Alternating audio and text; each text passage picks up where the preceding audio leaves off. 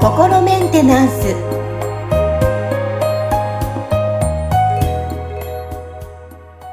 はい皆さんこんにちは。心メンテナンス。本日もアシスタント三上恵と気候ヒーラーの吉村隆二です。はい吉村さん本日もよろしくお願いします。よろしくお願いします。はいさあ今日はねこのちょっと気になるテーマ個人的に。はい、はい。正直者が損する世の中な気がします。ということで。取り上げていこうかなって思うんですけど、はいはい、まあ、世の中的にも、これを正直にしたからこそ、まあちょっと捕まっちゃったとか、そんなことはあったりするよな、みたいな話も最近周りでちょっと私はしてたり、友達と会ったりしてたんですけど、うん。確かに、あの、正直者が損するっていう思うところと、いや、うん、でも、そうじゃなくて素直な気持ちを持つっていうのは大切だなって思う気持ちとあるんですけど、はいはい。吉村さん的にはどう思いますか？ああ、そうですね。まあなんかそういう、そういうことを、なんか、あの、そういうなんだろう、あの、考え方があるっていうか、そういう意見を持ってる人がいるっていうのは、うん、あの、なんか僕もね、あの、あそういう人いるなっていうのは、あの、こう、気がついているっていうかね、あの、ところではあるんですよ。実際にそのなんかそういうこう、あの、意見を言ってる人っていうのを見たことがあったりとか、その、なんかそういう、例えば、あの、記事の中で、こうね、あの、誰かの書いた記事とかブログとか読んだら、あ、この人ってそういう考え方を持ってるなって。で、あのー、ただ、じゃその、正直者は損をする世の中だなっていうのは、その、こう、事実かどうかって言ったら、なんか、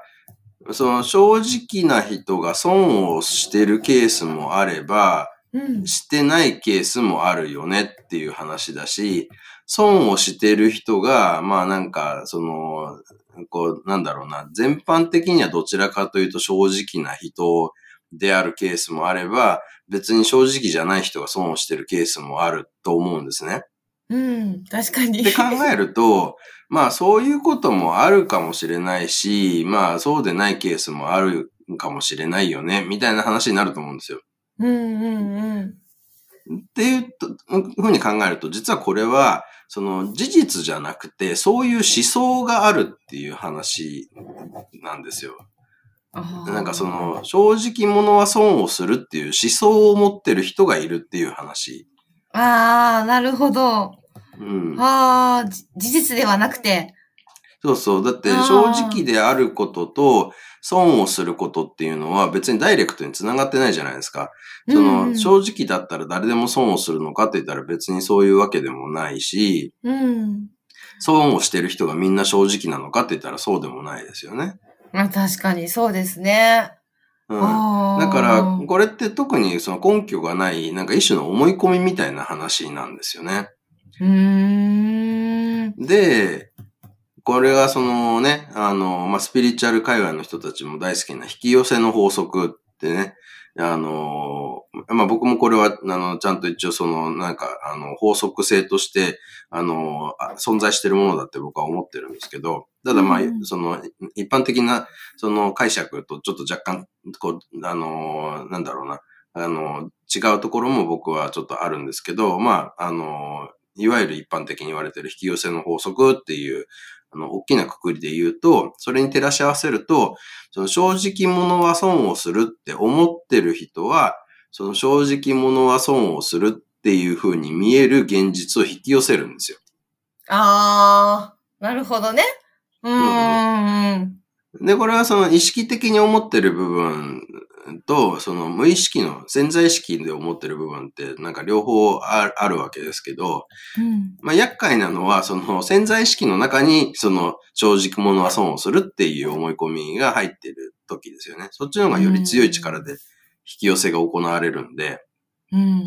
ん、だからそのなんか表層の潜在意識でその人が正直者は損するって思ってるかどうかに関わらず、潜在意識がその正直者は損するって思ってたら、実際に正直者が損をしてるように見える出来事っていうのはいっぱい引き寄せられてくるわけですね。は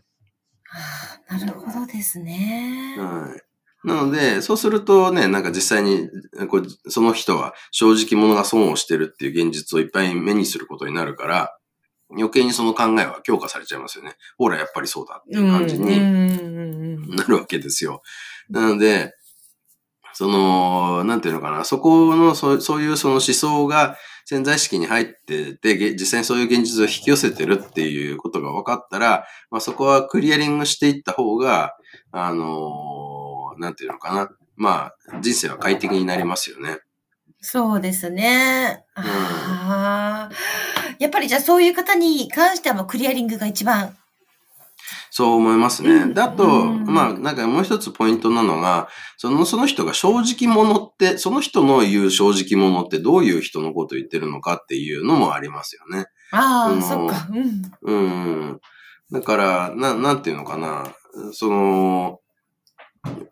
いつでも完全に正直であり続けてる人って多分そんないないと思うんですよね。いないと思う、私も。うん だってね、なんか例えば思ったけど口に出してないことがあったとしたら、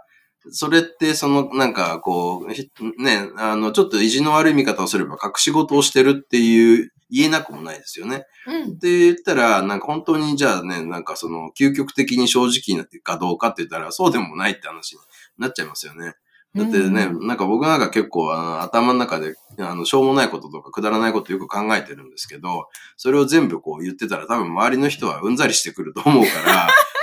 あの、なんかどうでもいいダジャレとか、なんかね、こう、あ、この言葉とこの言葉は韻を踏むなとか、そういうようなことをよく考えてるんですよ。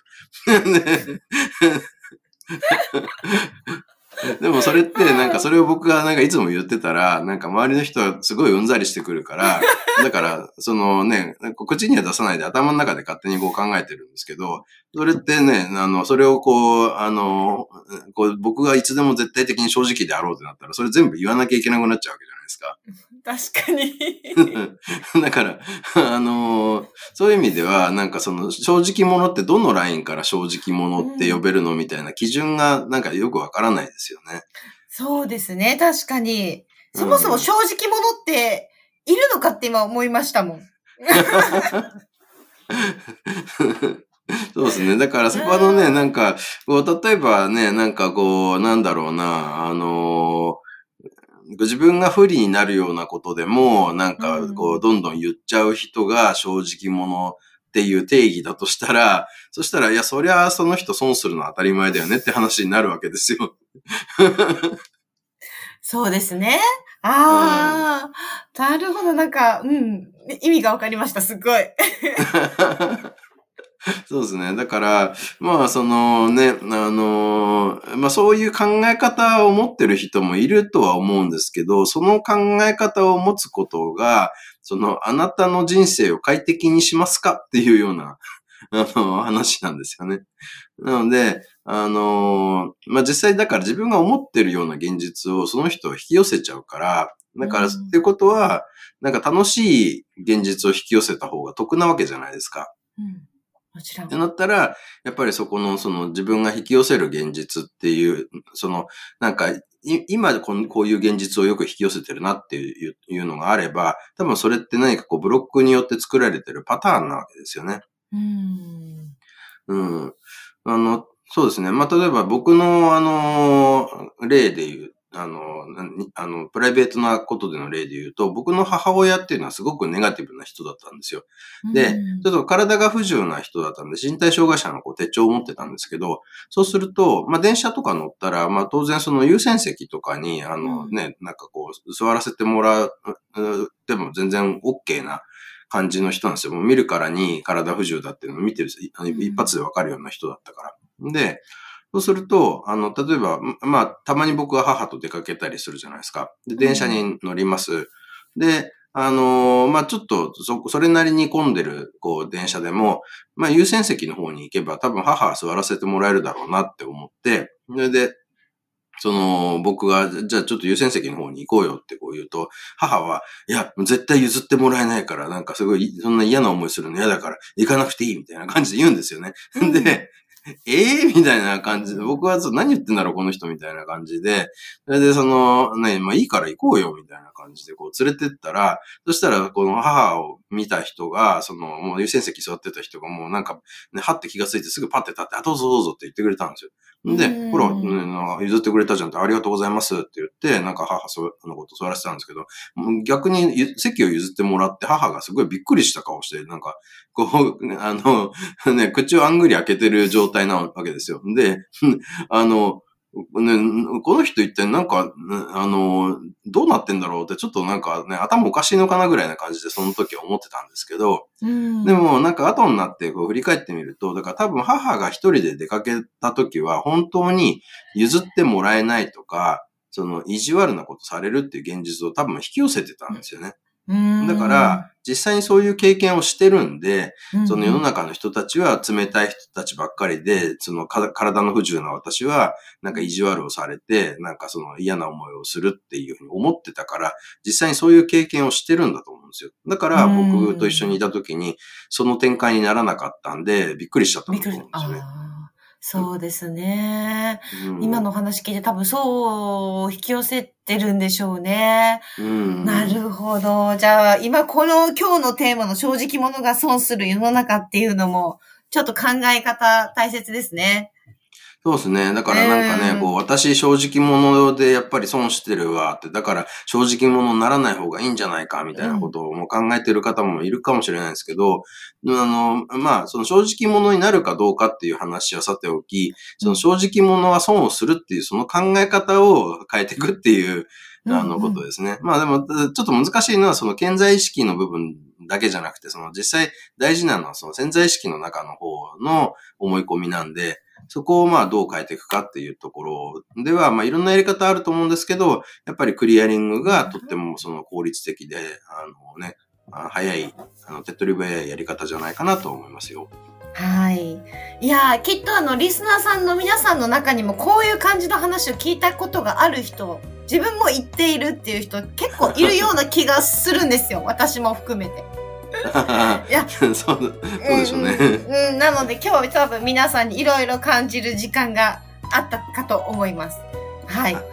い。はい。やっぱ考え方とか思考とか大切ですね。そうですね。はい、ということで、えー、今日のテーマは正直者が損する世の中っていうお話で取り上げて、えー、吉村さんからいろいろお話伺いました。はい、本日もありがとうございました。ありがとうございました。